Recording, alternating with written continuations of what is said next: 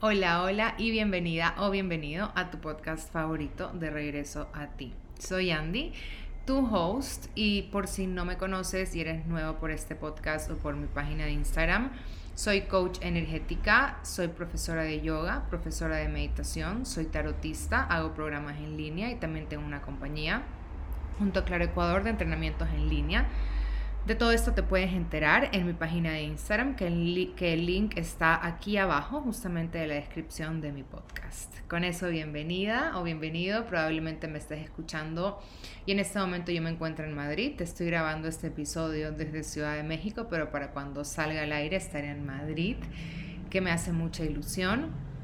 Y con eso el episodio de hoy día va a ser un episodio, realmente creo que va a ser el más como el, episodio con más experiencia propia, el episodio que, que va a tener como muchísimo insight de adentro hacia afuera.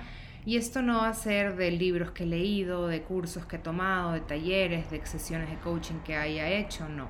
Esto es la experiencia de mi serie, el episodio, y este episodio número 40, que quería que sea un episodio especial, porque no puedo creer que ya tengo 40 episodios con ustedes, 40, y vendrán muchísimos, muchísimos más, pero siempre los episodios 10, 20, 30, 40, me gusta hacerlos especiales. Y el de hoy es narcóticos, es mi historia con la depresión, mi historia con la ansiedad, mi historia con la ciclotimia, mi historia con la endometriosis. Estas estas etiquetas, porque son etiquetas que nos ponemos y nos ponen, y muchas veces son etiquetas muy válidas, no digo que esté en contra de, pero te voy a contar mi historia con estas cuatro, eh, estos cuatro diagnósticos, las etiquetas y cómo yo logré vivir la vida de mis sueños a pesar de que mi alma eligió todas estas experiencias. Y antes de entrar, eh, quiero compartirte como este mantra que siento que va muy, muy ligado Así es que tú en este momento estás transicionando una depresión, una ruptura, te han dado un diagnóstico de bipolaridad, de ciclotimia, cualquier diagnóstico que te hayan dado mental, o si tienes alguna enfermedad, alguna enfermedad autoinmune, en mi caso como la endometriosis, cualquier cosa que estés transitando en este momento, te quiero compartir este mantra que lo descargué no hace mucho y lo he estado repitiendo bastante, y es gracias por experimentarme en este cuerpo que elegí. Gracias por experimentar estas experiencias que elegí. Gracias por experimentarme a través de las personas que llegan a mí. Gracias por poner a las almas perfectas que son espejos de la mía. Gracias porque todo lo que elegí es y siempre será perfecto, bueno o malo. Y yo creo que esto va mucho de la mano cuando te, te dan un diagnóstico. Vas al doctor y te dicen, tienes depresión, tienes endometriosis, Tú dices, ¿por qué? Yo nunca me voy a olvidar, la primer, el primer encuentro que yo tuve con una enfermedad mental eh, o con un diagnóstico fue la depresión. Y yo estaba regresando de Europa, tenía, mm, tenía 21 años y había, había hecho cosas que la verdad, y las voy a contar por aquí porque este episodio va a ser largo. Yo me había ido a vivir con mi novio de esa época, me había ido a vivir de Madrid a Londres y esto fue un caos, un tormento para mis padres, para mi familia, para la sociedad. Y me acuerdo muchísimo que, que hablaron mucho de mí, hablaron muchísimo de mí, cómo podía ser, que me iba a vivir con mi enamorado, quién me iba a tomar en serio, nunca nadie más me, iba, me iban a tomar en serio. Y yo tenía 21 años, y era un alma, yo era un alma muy sensible, un alma muy sensible. En esa época era un alma rebelde, porque todavía no lograba conocerme. Eh, pero un alma rebelde y sensible. Me veían solo el lado de rebelde, pero yo sentía mucho. Y yo me acuerdo que cuando lo hice, eh, lo hice con muchísimo miedo, pero lo hice porque yo siempre he sido una persona que a pesar de cualquier cosa, diagnóstico, impedimento, cualquier cosa, yo me lanzo y lo hago. Mi alma es un alma muy temeraria. Creo que es temeraria la palabra. Es un alma muy, muy como echada para adelante. Y lo hice, pero claro, al hacerlo eso rompió mi alma en mil pedazos, porque no pude soportar la presión de mi familia que tenía, no pude soportar la presión de la sociedad, de todas las cosas que decían, no pude soportar la presión y me rompí en dos.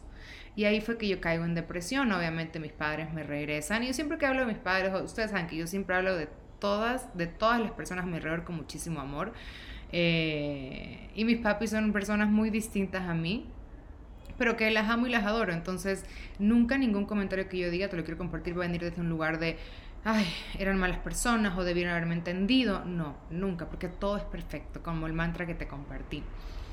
Entonces no pude soportar la presión eh, que sentía, esa presión de que había hecho algo mal, a pesar de que mi alma no lo sentía. Yo sentía que era lo que quería hacer, era lo que quería hacer y, y lo hice, pero la bulla social, la bulla a mi alrededor, la bulla de mi familia fue mucho más grande de lo que yo en ese momento estaba lista para poder sostener. Porque yo hoy en día em, tengo 34 años y recién hoy en día puedo decirte que ya lo que diga mi familia va y viene los amo con toda mi vida, pero va y viene. Ya ellos no entran en mi campo, al menos es que yo se los permita y con todo el amor del mundo, porque hoy en día tengo la mejor relación del mundo con ellos, porque ya por fin yo logré dar dos pasos hacia atrás, desapegarme un poco de ese ambiente familiar tan como un nido, como enmeshed en inglés se dice, tan tan, ah, como que no, no, te puedes desapegar del núcleo familiar. Hoy en día lo he logrado hacer y tengo la mejor relación con ellos. Pero regresando a la depresión, me regresan obviamente de Londres a Ecuador, no me dejaron regresarme a estudiar a Europa, ya terminé de estudiar mi carrera en Ecuador, pero caí en depresión. Yo nunca me voy a olvidar cuando la, la, la, psiquiatra me dijo, tienes depresión. Yo no podía parar de llorar y no sabía por qué. Yo no entendía por qué. Y al día de hoy entiendo porque mi alma quería hacer lo que hizo, y desde un espacio de amor, no desde un espacio de rebeldía.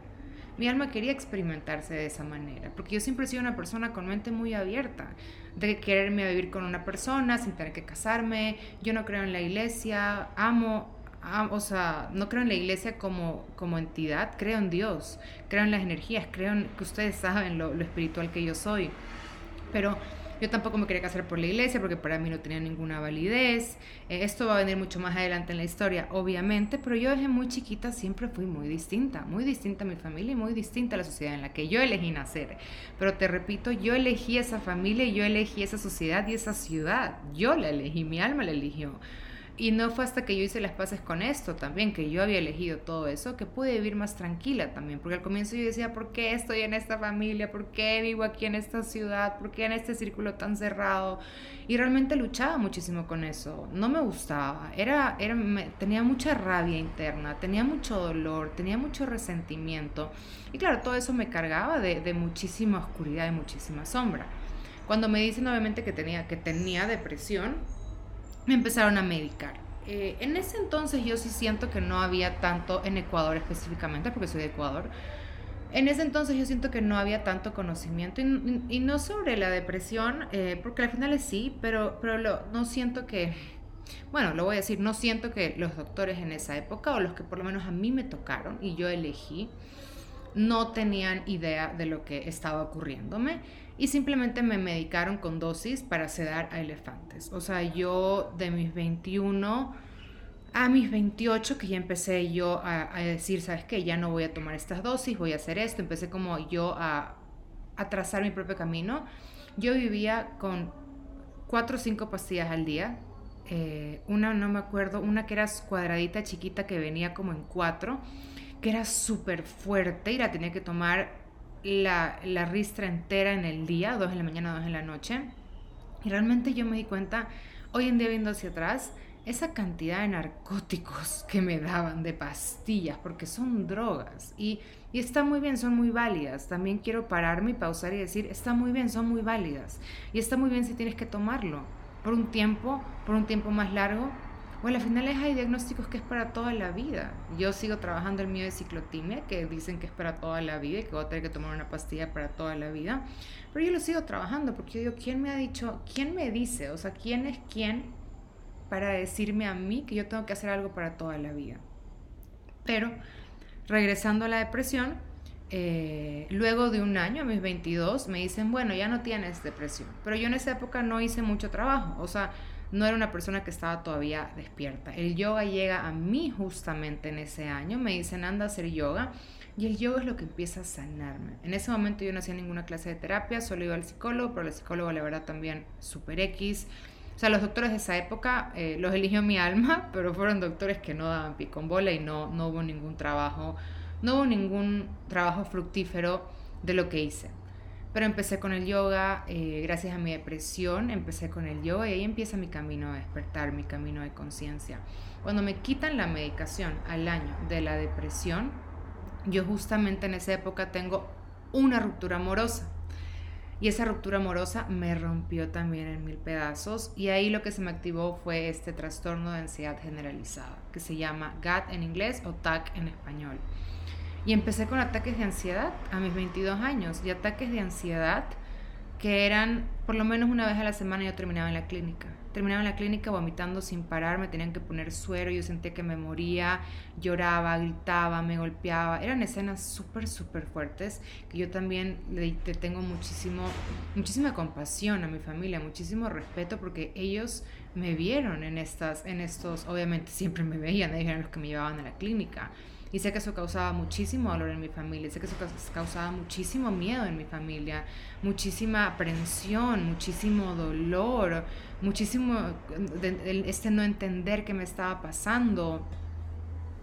Y aquí también quiero pausar y recordar que si estás transitando algún diagnóstico, que sepas que, que no estás solo. Obviamente nunca estás solo, pero lo que me refiero es tu familia también sufre al verte.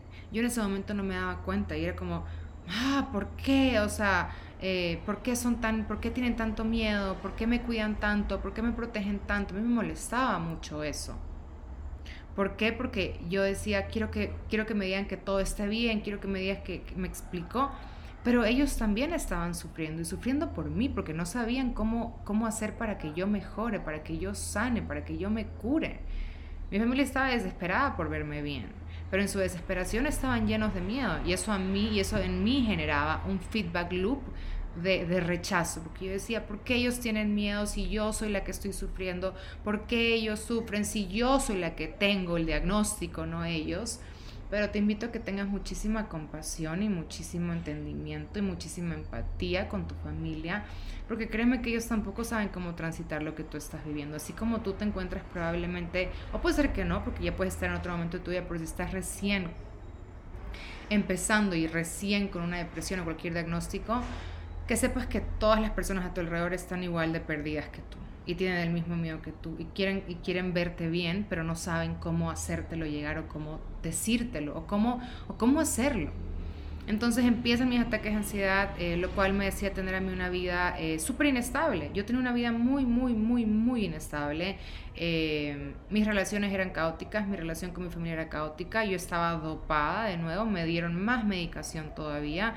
Me cambiaban a cada rato la medicación, me la subían, me la bajaban, pero la medicación no hacía nada. Yo seguía teniendo ataques de ansiedad y cada vez eran peores. Yo al, al segundo año de tener estos ataques de ansiedad terminé en la, bueno, como les dije, terminaba siempre en la clínica, pero esta vez fue tan grande el vacío y la ruptura que, que sentía interna, porque lo que yo sentía era, era un vacío tan profundo que me penetraba el alma, o sea, me penetraba mi ser. No, no, no me sentía que era un ser humano, me sentía que era un ente, me sentía drogada, me sentía desconectada, me sentía triste, me sentía vacía, me sentía tan fuera de mí, no me reconocía, o sea, yo no me reconocía, no me sentía, estaba totalmente dormida. Pero esa vez fue la crisis más fuerte que tuve y estuve un mes internada, no pude comer nada, me tuvieron que poner una sonda por el cuello, me ingresaron a, a, terapia intensiva, perdón, estuve en terapia intensiva para que me pongan esta, esta sonda en el cuello. Imagínate, los 23 años, tener una sonda para que te alimenten a través de la garganta, creo que se llama así una sonda. Haber estado en terapia intensiva por un ataque, por un ataque de ansiedad tan severo y obviamente se me salen hasta las lágrimas ahorita de, regresar a ese espacio. Porque de nuevo, no solo yo estaba sufriendo, estaba sufriendo toda mi familia. y, y siempre lo he dicho, pero ahorita creo que compartiéndotelo contigo digo, wow, sí, o sea, lo que yo sufrí, yo sé que mi familia lo sufrió por mil, pero yo no entendía eso en ese momento y tenía muchísimo,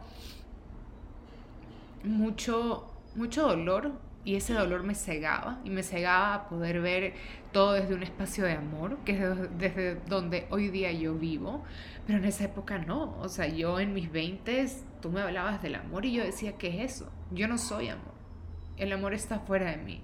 Y lo, y peor todo es que el amor estaba fuera de mí y yo no lo podía obtener ni siquiera. Yo no me sentía ni merecedora de ese amor. Y ese era un trabajo interno muy grande que tenía que hacer. Uf, mis 20 fueron un caos. Y a mis 20, ese mismo año que tengo esa, esa, crisis de ansiedad tan fuerte, que termino en terapia intensiva, que termino un mes internada, no me podían ya poner más vías porque tenía, eh, ya tenía las venas, esto tiene un nombre, tenía las venas inflamadas y tenía los brazos hinchados. Eh, fue, fue, muy, fue un cuadro muy crítico que digo, wow, de nuevo, compasión hacia mí, empatía hacia mí, pero también muchísimo hacia mi familia, que en ese momento no la tuve. En ese momento yo no tenía empatía y compasión hacia ellos, porque yo estaba esperando otras cosas de ellos. Y ellos en su dolor intentaron o no, o no pudieron, pero sea lo que sea, fue perfecto. Y bueno, ese mismo año salgo de la clínica, de terapia intensiva, seguía con mis ataques de ansiedad, seguía medicada como, yo siempre digo, me medicaban como si fuera un elefante, o sea, querían sedar a un elefante en una personita que pesaba 110 libras. Em, y en fin, eh, ese mismo año yo empiezo a tener dolores menstruales muy, muy, muy, muy fuertes. Voy al ginecólogo y un segundo que es la basura. Listo, entregada basura en la mitad de este episodio tan, tan profundo entre lágrimas. Así es la vida. Así es la vida, me da mucha risa. Pero bueno, voy al ginecólogo y el ginecólogo me dice, tienes endometriosis. Yo en ese momento no, no dije, ¿qué es esto? O sea, ¿qué es la endometriosis? Tenía 23 años, nunca había escuchado nada de eso. Me dice, tienes endometriosis y probablemente no vas a poder ser mamá. Yo nunca me voy a olvidar cuando él me dijo eso. Yo por ese entonces, a mis 23 años, nunca me había ni cuestionado si quería o no quería ser mamá. La verdad que nunca había sido mi sueño. Eh, no, no, no lo había pensado mucho, pero nunca me voy a olvidar que sí, sí me rompió el corazón que me digan no vas a poder ser mamá. A pesar de que no sabía si quería o no, pero fue como una afirmación tan fuerte que me dijeron, tienes endometriosis, por ende no vas a poder ser mamá. Fue como, ¿what? o sea, tengo 23 años, ni me lo he cuestionado, no sé si quiero o no quiero, pero que alguien me haya dicho tan como de frente, no vas a poder ser mamá, fue como, ok. Eh, me acuerdo que me puse a llorar en ese momento, porque yo no entendía, yo decía, a ver Andy, o sea, has tenido depresión, tus ataques de ansiedad, has estado en la clínica, en terapia intensiva y ahora tienes endometriosis. O sea, era como, ¿qué está pasando? Por ese momento yo no sabía nada del plan álmico. Si no sabes nada del plan álmico, puedes escuchar mi episodio. Hay un episodio que te habla sobre el plan álmico, cómo funciona nuestra alma, cómo funcionamos como seres humanos aquí en esta 3D. Pero para mí esa información no había llegado todavía y estaba muy lejos de que me llegue. Me llegó 10 años después. y bueno, eh, sentí que me volvía a partir en mil pedazos. Era como todo, cada vez que iba a un doctor, simplemente eran malas noticias. Yo decía, ya, ¿qué más puede pasar? Y aparte que la endometriosis, si tienes, eh, es una enfermedad autoinmune, tu mismo cuerpo la genera. Y estas enfermedades autoinmunes son, para mí, son traumas, eh, son eh, bloqueos emocionales de algo que no estás trabajando, de algo que tu cuerpo te está gritando, haz el trabajo ya un poco más adelante te voy a contar lo que para mí representó la endometriosis ya a nivel emocional y energético, que me costó muchos años entenderlo. Y cuando lo entendí fue que sané la endometriosis, pero regresando a mis 23 años con la endometriosis, me dijeron tienes que operarte eh, para limpiarte y ahí tienes que hacer un tratamiento hormonal de dos años en, el cual te vamos a inducir una menopausia. Una menopausia a los 23 años. Y bueno, yo a esa edad, esa hacía todo lo que me decía mi familia, mi doctor y mis papis. Y me decían, bueno, eso es, el doctor dice eso, hacia allá vamos me operé y me inducieron una menopausia de dos años. Imagínense el desmadre hormonal que tenía, más las pastillas, todas estas drogas, estos narcóticos. O sea, yo me encanta decir narcóticos porque yo digo, son sub, o sea, son pastillas tan fuertes que no deberían ser llamadas pastillas, deberían ser llamados narcóticos, porque pastilla suena súper leve y son más fuertes que una pastilla. Entonces yo estaba drogada y con un desbalance y con una menopausia a mis 23 años, con una depresión encima, con ataques de ansiedad, que para ese momento, discúlpeme, no para ese momento simplemente decían eh, que no sabían que tenían. O sea, nadie me decía que era ansiedad, por si acaso. Yo ya te estoy contando porque ya cuando me dan el diagnóstico de trastorno de, ansiedad generalizada fue en Estados Unidos a mis, 27, a mis 26 años. Todavía no habíamos llegado a esa parte de la historia, pero muy, muy, muy importante. Para este entonces en la historia, mis 23 años, nadie sabía por qué tenía yo estas cosas, estos ataques. Pero nadie decía que era ansiedad. muy, muy claro, muy, me faltó aclarar ese punto. Entonces, yo tenía estas, estos ataques eh, nadie sabía qué eran, pero y por esa razón me, me daban unas pastillas fuertísimas. Em, con, el, con la menopausia que me inducen por dos años, fueron años, fueron años que yo no sé cómo logré sobrevivir. Por suerte tenía un trabajo, para ese entonces había encontrado un trabajo en el menor, en el colegio, un colegio de Guayaquil, y era profesora de arte para niños chiquitas, chiquitos, perdón. Y, ese trabajo creo que me salvó la vida, porque tenía, tenía algo que hacer. O sea, yo tenía que estar en algún lugar todos los días a la misma hora haciendo un trabajo y eso fue lo que me salvó, porque si yo en ese momento no hubiera tenido ese trabajo, y hubiera tenido, por ejemplo, el trabajo que tengo hoy en día, que es súper, o sea, yo soy la dueña de mi tiempo, yo veo cuando hago esto, y yo en ese momento no hubiera podido sostener un trabajo como el que tengo hoy en día que es tan libre y todo depende de mí. Yo no, yo no tengo que rendirle cuentas a nadie. Y en ese momento el tener que rendirle cuentas a un colegio, a un trabajo, fue lo que me daba un poco de orden, lo que me daba un poco de luz, lo que me daba un poco de, ok, por lo menos tengo esto, tengo esta misión, que no era mi misión de vida, pero era lo perfecto para mí en ese momento, porque yo no podía, y esto lo quiero dejar muy claro, yo en ese momento no podía empezar a trabajar y ser lo que soy hoy yo, lo que yo hoy soy, lo que hoy en día soy yo. Yo en ese momento no podía estar haciendo mi misión de vida, que es hacer programas, que es grabar estos episodios, que es tener una vida tan tan libre, tan ligera, tan que fluye, que va y viene. Yo en ese momento no podía. Mi alma no estaba lista para experimentarse a través de mi sumisión de vida. Mi alma no estaba lista. Por eso me puso un trabajo de ocho horas, de lunes a viernes. Y me lo puso y estuve trabajando en el colegio menor por cuatro años. Y te repito, yo en ese momento no hubiera, y es más, yo en ese momento ya era profesora de yoga. Todavía no de meditación, pero ya era profesora de yoga. Pero mi alma tampoco estaba lista para ser profesora de yoga en ese momento. Yo necesitaba que alguien externo en ese momento me diera las pautas de qué hacer. Porque yo por dentro no podía hacerlo, yo sola no podía hacerlo. Entonces también quiero abrirte la invitación a que si estás en un momento de, la de tu vida en el cual estás transicionando por cualquier etiqueta, diagnóstico, cualquier cosa que estés transitando, que sepas que a las finales eh, no es el mejor momento para experimentar el llamado de tu vida, para experimentar la misión de tu vida que te abras también a, eso. Porque yo hoy en día me doy cuenta digo, ni, ni, ni, ni, ni en mis sueños más grandes yo hubiera podido hacer lo que yo hago hoy en día en ese momento, a mis 23, 24, 25, 26 años. Porque yo no podía sostener energéticamente ni mi alma, ni mi ser. Y bueno, de ahí me quitan después, eh, seguimos en la historia, eh, me quitan los dos años de, este tratamiento de hormonas, se va la menopausia y a mis 26 años yo de nuevo vuelvo a caer en una depresión súper grande, en un ataque de ansiedad súper fuerte. Y este ataque de ansiedad a mis 26 años no fue como el de a mis 23 que yo terminé en terapia intensiva, no terminé en terapia intensiva, Terminé la clínica como siempre, ensuerada, un par de días en la clínica, vomitando, no paraba de vomitar, porque yo vomitaba por días, tres, cuatro días sin parar.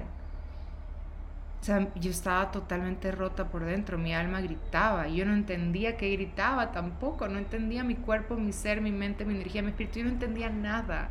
Y solo vomitaba y el vómito es rechazo. Yo rechazaba la vida, rechazaba mi vida.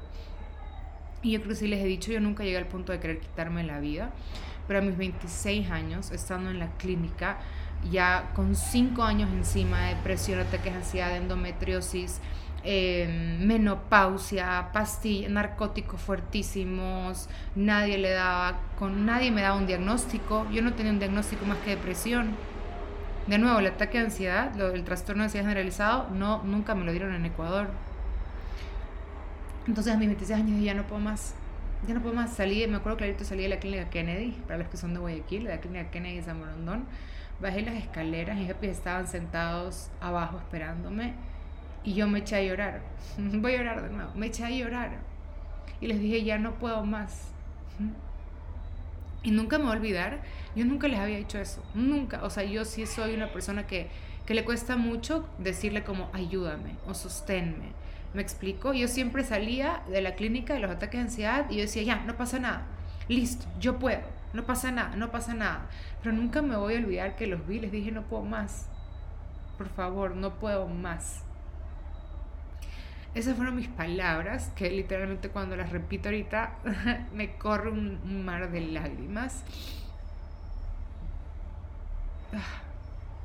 Ellos me vieron en ese momento, me abrazaron y ahí fue cuando, ahí fue cuando ellos deciden enviarme a Estados Unidos, porque ya teníamos cinco años mm. Teníamos cinco años yendo a distintos psicólogos, psiquiatras, doctores, endocrinólogos, gastroenterólogos, eh, em, para, o sea, ¿qué no me habían, o sea, qué no me habían revisado para ver qué tenía, si era algo, si, era algo en mi cerebro, si era algo en mi corazón, si era algo en mi estómago, si era algo en mi vientre, si era algo en mi, o sea, y para eso también tuve como tres nefritis en esa, en esa, en esa época, en esa, en esa época, en esos cinco años tuve tres veces nefritis, que es una infección del riñón, que es súper fuerte. Entonces mi cuerpo ya estaba en rojo, o sea, mi cuerpo para mis 26 años no podía más con las drogas que estaba tomando, o sea, drogas legales por si acaso, esas pastillas, con el desmadre hormonal que había tenido, con los cólicos infernales que yo tenía con la endometriosis, porque la endometriosis es una enfermedad muy, muy malvada, podría decir yo, porque el dolor que tú sientes es como cuchillos clavándose en tu vientre. Sientes una inflamación, yo me ponía súper caliente, un dolor que no podía, te duele ir al baño. No, no, realmente yo decía, ¿qué es esto? Y dije, ya no puedo más. En ese momento de eh, mi hermana trabajaba, mi hermana es psicóloga, para las que, las que la conocen. Es psicóloga y ella trabajaba, estaba haciendo su maestría en Estados Unidos y trabaja en una clínica de salud mental. Entonces le dice papi, bueno, envíenla a esta clínica que es, eh, que es una clínica para, para adicciones. Era una clínica para adicciones realmente que trabajaba en los 12 pasos alcohólicos anónimos. Envíenla acá. Y a los dos días yo estaba en un avión con ellos y a los tres días yo estaba siendo ingresada a este centro en Estados Unidos que se llama Life Skills. Em, y está en el sur de la Florida. Yo no tenía idea. Yo cuando me dijeron te vamos a llevar, yo dije, sí, sí. O sea, ni siquiera pregunté qué iba a hacer, cuánto tiempo era. Yo fui a ojos cerrados porque dije, yo ya no puedo más. O sea, yo no puedo seguir fingiendo que voy a estar bien. Yo ya no puedo seguir fingiendo que nada pasó. Yo no puedo seguir fingiendo porque ya, ya ni siquiera tenía fuerzas para fingir. Porque yo siempre sido una mujer como muy fuerte, como que no pasa nada. Me caigo, me reviento la madre, pero me levanto, no pasa nada. Me vuelvo a caer, me reviento el otro y no pasa nada. Pero para ese entonces fue como, no. O sea, necesitaba también mostrar esa vulnerabilidad y esa, y, esa, y esa debilidad, pero debilidad no es de un espacio malo, sino esa suavidad sería la palabra, esa suavidad. Yo necesitaba mostrar suavidad y, y, y, un espacio que nunca había, nunca había experimentado, porque claro, tenía tantos ataques de ansiedad, tantas, tantos issues, eh, tantas cosas que yo decía, lo, único, lo mínimo que puedo hacer es mostrarme fuerte y segura, cuando en el fondo no era ni fuerte ni segura. Pero sí es, es, que tengo que hacerlo, porque si no, ¿qué? O sea, en fin. Para ese punto, lo único que me había, lo único que había hecho era graduarme en la universidad, logré graduarme, tener ese trabajo en el colegio menor y hacer una certificación como profesora de yoga. Pero a mis 26 años dije, yo ya no puedo más. Me envían a Estados Unidos, y cuando llego a esta clínica me acuerdo que me quitaron absolutamente todo. Me dejaron sin nada. Solo con, una, con ropa, con, con la ropa y una maleta de ropa que había llevado. Me quitaron el celular. Y me dijeron, bueno, tú vas a estar aquí eh, tres meses. No vas a tener contacto con el exterior. Era un programa para, para, para, para, para personas adictas, adictas a las drogas, personas personas con adicción, pero adicciones a las drogas, por eso era un, por eso era un programa también de, de 12 pasos. Para ese entonces yo decía, el primer día que dije, bueno, ¿yo qué hago aquí? Yo no soy adicta a ninguna droga. Yo no, yo no soy, yo no tengo ninguna adicción y no entendía por qué había llegado. Y entonces sí, los primeros días fue, me chocó mucho porque ni siquiera podía llamar a nadie, no me permitían llamar a nadie, tenías que dormirte a las 9 de la noche, te levantabas a las 6 de la mañana para caminar, tenías que hacer terapia, todo el día estabas haciendo alguna clase de terapia, tenías que ir a las reuniones de Alcohólicos Anónimos, tenías que empezar a hacer los 12 pasos. Y al comienzo era como, ¿por qué? Yo no soy alcohólica, yo no soy, o sea, yo no tengo ningún problema con drogas, yo no, yo no. Así que me di cuenta en, en esa terapia que yo era adicta a las emociones. Yo tenía una adicción a las emociones, a sentir y a sentir con profundidad para caer en depresión y a sentir con toda la emoción para caer en un, en un en, para no para caer, sino para subir a, una, a, un, a un episodio maníaco. Me encantaba, o era todo o era nada. O era sufrimiento total o era emoción total. Y, bueno, no era amor en esa época, pero lo que yo creía que era amor total. Ahí es cuando después de un mes me diagnostican con GAD, trastorno de ansiedad generalizada, pero en inglés, que es Generalized Anxiety Disorder, y ciclotimia. A mis 26 me chantan una nueva etiqueta. Y era como, tengo GAD más ciclotimia. Yo decía, vamos, o sea, Andy. O sea, yo no entendía. Yo seguía diciendo qué más, o sea, en ese momento no decía universo, qué más es posible, pero decía, hoy en día te diría como universo, o sea, ¿qué está pasando? Em, pero yo no tenía una espiritualidad para ese momento, algo muy importante. Yo no tenía una espiritualidad. Yo no creía en nada ni en nadie. en nada, ni en mí, no creía. Simplemente no tenía ninguna creencia sobre nada en la vida. De lo vacía que estaba. Y yo al empezar a trabajar los 12 pasos es que empieza a nacer mi espiritualidad, porque en los 12 pasos tú te entregas a un higher power, a un poder superior, y este poder superior puede ser el que tú quieras, desde tu gato a una roca hasta Dios. Con tal, de que tú, con que tú creas en algo más grande que tú, es todo lo que necesitas para empezar. Y ahí empieza mi camino de espiritualidad con los 12 pasos de Alcohólicos Anónimos. Y yo empecé a trabajar mis 12 pasos. Tenía un sponsor, eh, que en español es, es un padrino, tenía una, era una madrina, porque era una mujer. Iba a las reuniones de Alcohólicos Anónimos y Narcóticos Anónimos y de, y de codependientes anónimos también, porque también yo tenía una codependencia con mi madre. Y, y lo empecé a trabajar. Y esas reuniones de alcohólicos anónimos, de narcóticos y de codependientes anónimos empezaron a despertar en mí esa, esa empatía y, y se empezó a, como a, a, de, a, develar, ¿sí? a, salir un velo. Eh, como una capita empezó a salirse de mi visión y empecé a verme como una con todos. Este, este, este, esta verdad del primer centro energético de que todos somos uno y me di cuenta, y en esa, esas reuniones despertaron este todos somos uno, porque yo decía, wow, sus historias son tan, son como exactas a las mías, sin ellos ser yo y sin yo ser ellos, y sin haber vivido en el mismo lugar. Y empecé a reconocerme en cada persona que contaba su testimonio. Y lloraba, y reía, y decía, wow, el sufrimiento es universal, el dolor es universal, la pena es universal, el duelo es universal, todos lo sentimos. Así como el amor, la alegría, la felicidad también es universal. Pero no fue hasta esas reuniones que yo empecé a creer en algo más grande que yo, a despertar mi espiritualidad y a reconocerme en todos. Esas reuniones fueron súper mágicas y la verdad que se las recomendaría a cualquier persona. Son son reuniones tan llenas de, fe, de esperanza, de amor. Y, y, fueron, y fueron, eso fue lo que yo creo que empezó a sanarme de adentro hacia afuera, esa espiritualidad, esas reuniones, ese reconocerme en, en los otros, en darme cuenta también que mi historia, en comparación a la de muchos otros, era súper, súper ligera. Yo tuve roommates que, habían, que tenían todos los brazos cortados, que habían intentarse había intentado quitarse la vida un millón de veces, que se habían muerto y las habían revivido por la cantidad de drogas que habían consumido, que habían sido violadas. O sea, había unas historias que yo decía, wow, lo mío no es nada. Sin, sin, sin tampoco quitarle eh, importancia a lo mío, no. Pero me dio una perspectiva muy grande también. De que lo que yo pensé que mi mundo entero se caía y era demasiado lo que me pasaba, me di cuenta que no que hay personas que les toca más duro, que hay personas que eligieron cosas mucho más fuertes y que lo mío era como un walk in the park, un, un paseo en el parque, totalmente fuertísimo para mí, para mi alma y para mi familia, sin dudas, pero si yo lo ponía en perspectiva, no era tan duro, no era tan fuerte. Y de nuevo, sin minimizar lo mío, pero a mí me ayudó muchísimo la perspectiva. Y eso era lo que me faltaba en Guayaquil, porque en Guayaquil obviamente yo no podía compartir mi historia con nadie. Entonces para mí mi historia era lo peor del mundo, era terrible. Y como no lo podía compartir con nadie, no tenía perspectiva de, bueno, ¿será que a alguien le pasa algo más, menos? Y no se trata de comparar, sino se trata de poner en perspectiva. Si yo hubiera sabido que en Guayaquil había personas que pasaban lo mismo que yo, me hubiera dado un poco más de tranquilidad, un poco más de serenidad, un poco más de esperanza, de bueno, no estoy sola porque yo en Guayaquil me sentía sola.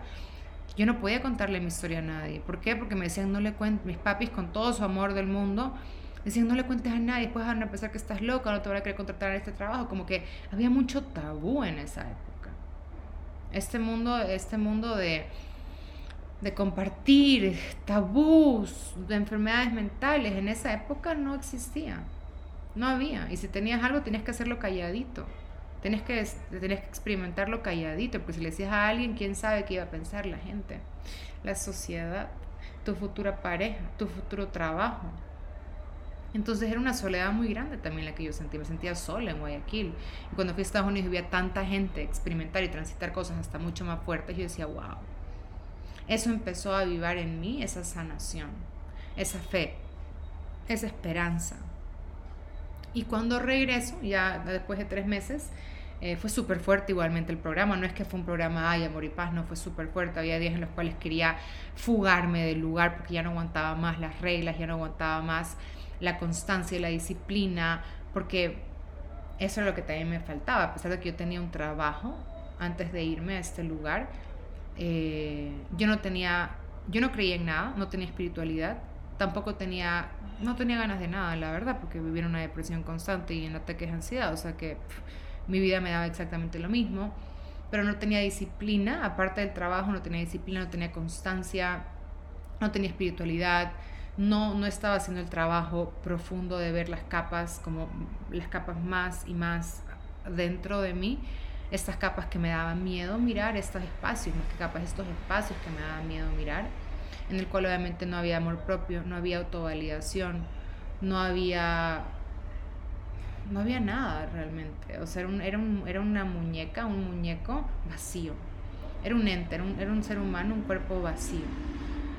Que me daba miedo llenarlo porque ni siquiera sabía cómo llenarlo, con qué, cómo. Y simplemente seguía siendo cada vez más vacío, más vacío, más vacío. Pero bueno, en fin. Salgo de este centro de Estados Unidos y regreso a Ecuador con un nuevo diagnóstico, con una pastilla, ya mi medicación la empezaron a bajar, solamente me dejaron con una pastilla en Estados Unidos, que es la pastilla con la que regresé.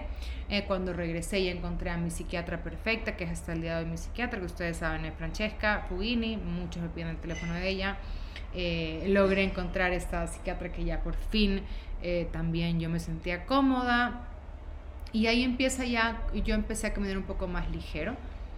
Y, y bueno, Conozco a Juanqui, mi ex esposo de hoy en día, que seguimos siendo amigos.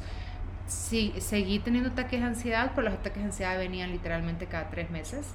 Y ya no eran tan fuertes, yo pedía simplemente que alguien vaya a la casa a ponerme un suerito, me ponían un suerito en la casa, pero igual seguía teniendo. Pero yo ya pues, a partir de mis 26 es que yo ya empiezo a meterme en la meditación también, a meterme en el mundo del coaching, eh, a hacer terapias alternativas, porque a mis 28, 29 me regresa la endometriosis. Entonces me dicen, te vamos a operar de nuevo y yo me opero de nuevo, vamos, operémonos.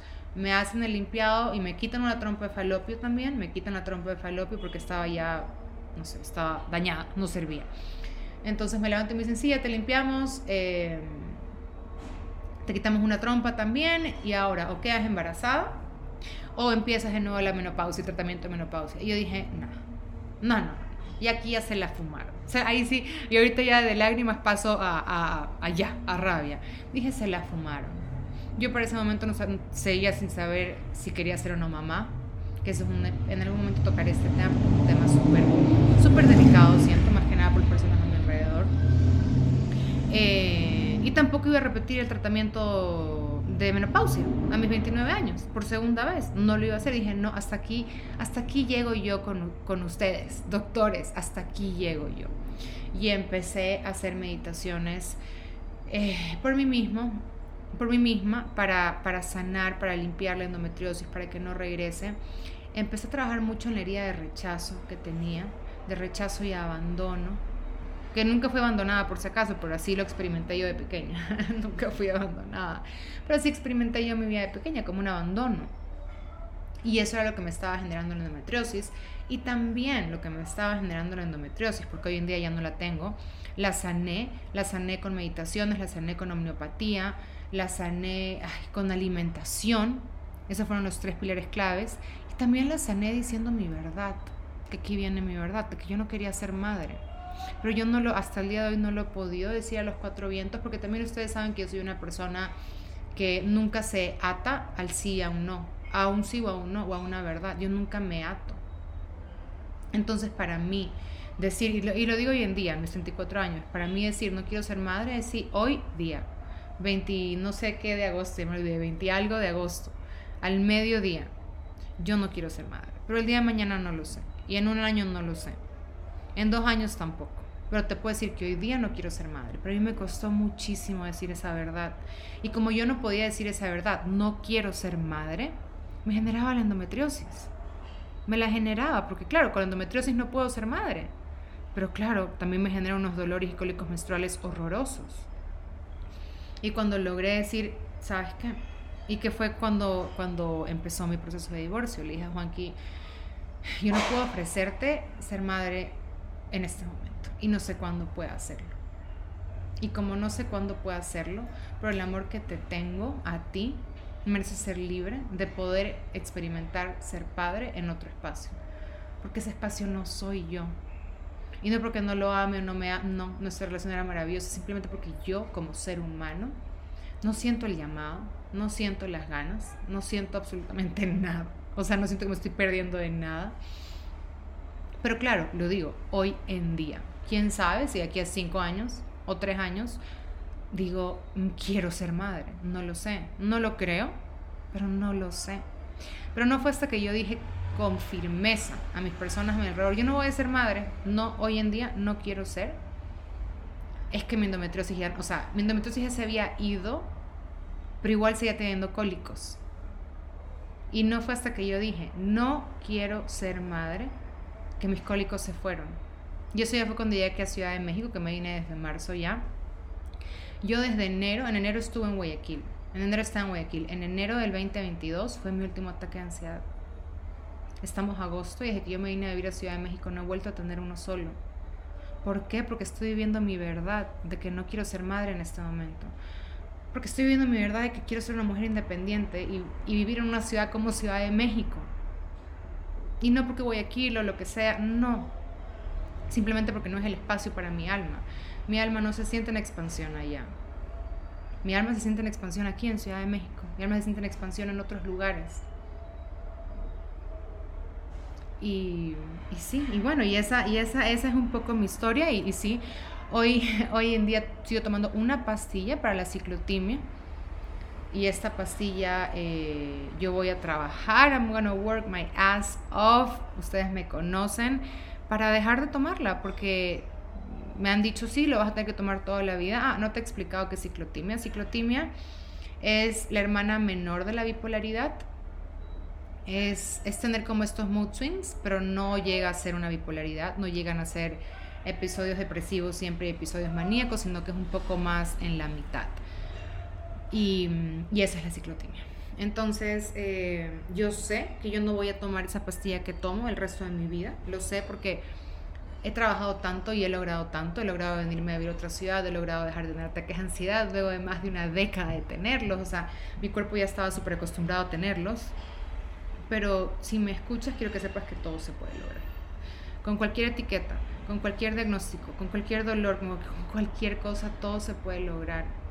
¿Y qué te podría decir hacia atrás? Yo hubiera querido ser mucho más compasiva conmigo, mucho más paciente conmigo, mucho más amorosa conmigo, porque yo me daba durísimo cada vez que me caía. Me levantaba, porque así soy yo, pero me daba durísimo cada vez que me caía. Era como, ¿cómo puede ser? O sea, qué vergüenza, qué clase de ser humano eres. Tenía un diálogo interno de terrorista. Cero amor, cero compasión, cero empatía, cero respeto, cero validación, cero aceptación y son valores que me encantaría dártelos como invitación si estás transitando algo así en este momento. Y que sepas que todo se sale también, de absolutamente todo se sale. No hay mal que dure mil años. Y no sé cuál, ni bien que por malo. Bueno, no hay mal que dure mil años. Y eso es algo cierto. Porque yo te puedo decir que mi mal que duró por muchos años ya se fue. Ya no está. Ya no está. Y lo que he aprendido este último año desde que empecé, es mi proceso de divorcio empezó en agosto del año pasado, estamos hace un año. Hace un año yo empecé con mi proceso de divorcio y es cuando más empecé a vivir ligera, flexible, compasiva, en amor, en fe, en esperanza, con muchísima espiritualidad. O sea, mi espiritualidad cada día es más grande. Y tengo un episodio en el podcast sobre esto, de cómo vivir en complicidad con el universo, que hablo mucho sobre este tema.